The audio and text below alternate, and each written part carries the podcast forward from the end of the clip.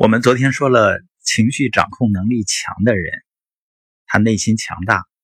内心强大的人呢，他会积极主动的去处理自己的情绪。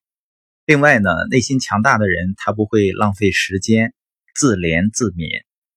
自怜自悯的人有什么特点呢？他们会消极的放大整体的处境。如果你是一个团队的领导者，你不可能一边抱怨。一边自怜一边领导好团队的，你想要达成一个目标，你也不可能在心有抱怨的时候还能继续前进。对你面临的状况抱怨不止，和向着正确方向前进，它不可能同时发生的。你可能会说啊，确实有些关系或者有些问题让我感到很痛苦。每个人可能都会有这样的时候，那你可以把痛苦转换成动力。不要去抱怨。有一个高尔夫球手啊，他被问起来说：“你在打球的过程中得到过的最好建议是什么？”这个球手说：“啊，是欢迎每一个球。”他接着说：“啊，我打高尔夫是为了谋生，每一个球对我来说都至关重要。在对抗赛中，任何一个球都有可能成就我，也可能挫败我。在我职业生涯的早期。”我的岳母见过我球没有打好时候的表现，我会非常沮丧，负面情绪充斥我的大脑里，影响了整个比赛。有一天呢，岳母对我说：“理查德，你总会有打球失误的时候，每个高尔夫球手都会出现这种状况。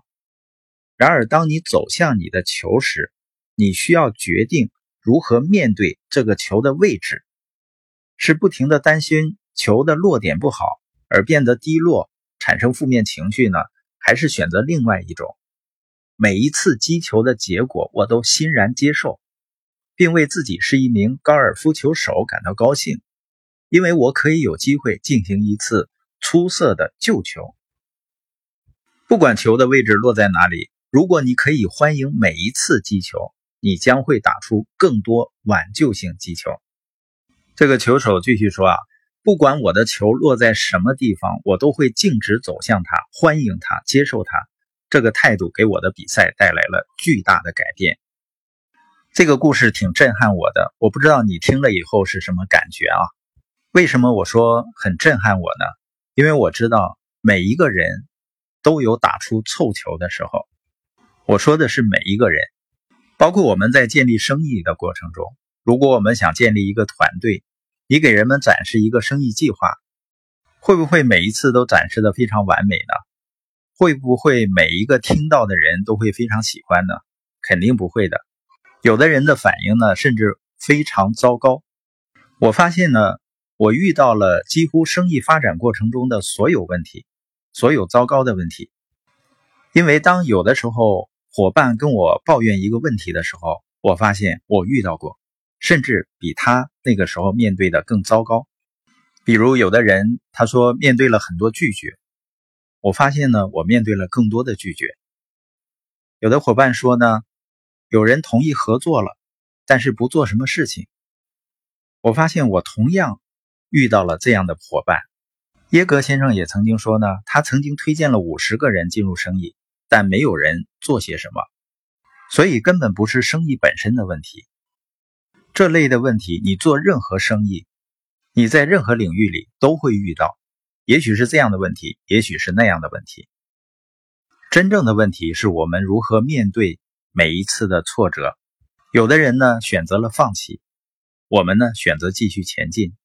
当然，在这个过程中呢，系统是最重要的。系统提升了我的认知。一个能够坚持在正确轨道上前进的人，也是来自于。他提升了自己的认知，所以像那个高尔夫球手一样，在生活中，我们每个人都会面对糟糕的落点。当事情进展不顺利，当路的前方有阻碍，生活中遇到不公平，我们怎么应对呢？当发现球的落点时，心态怎么样呢？我们是让糟糕的落点毁掉斗志呢，还是欣然接受这个球？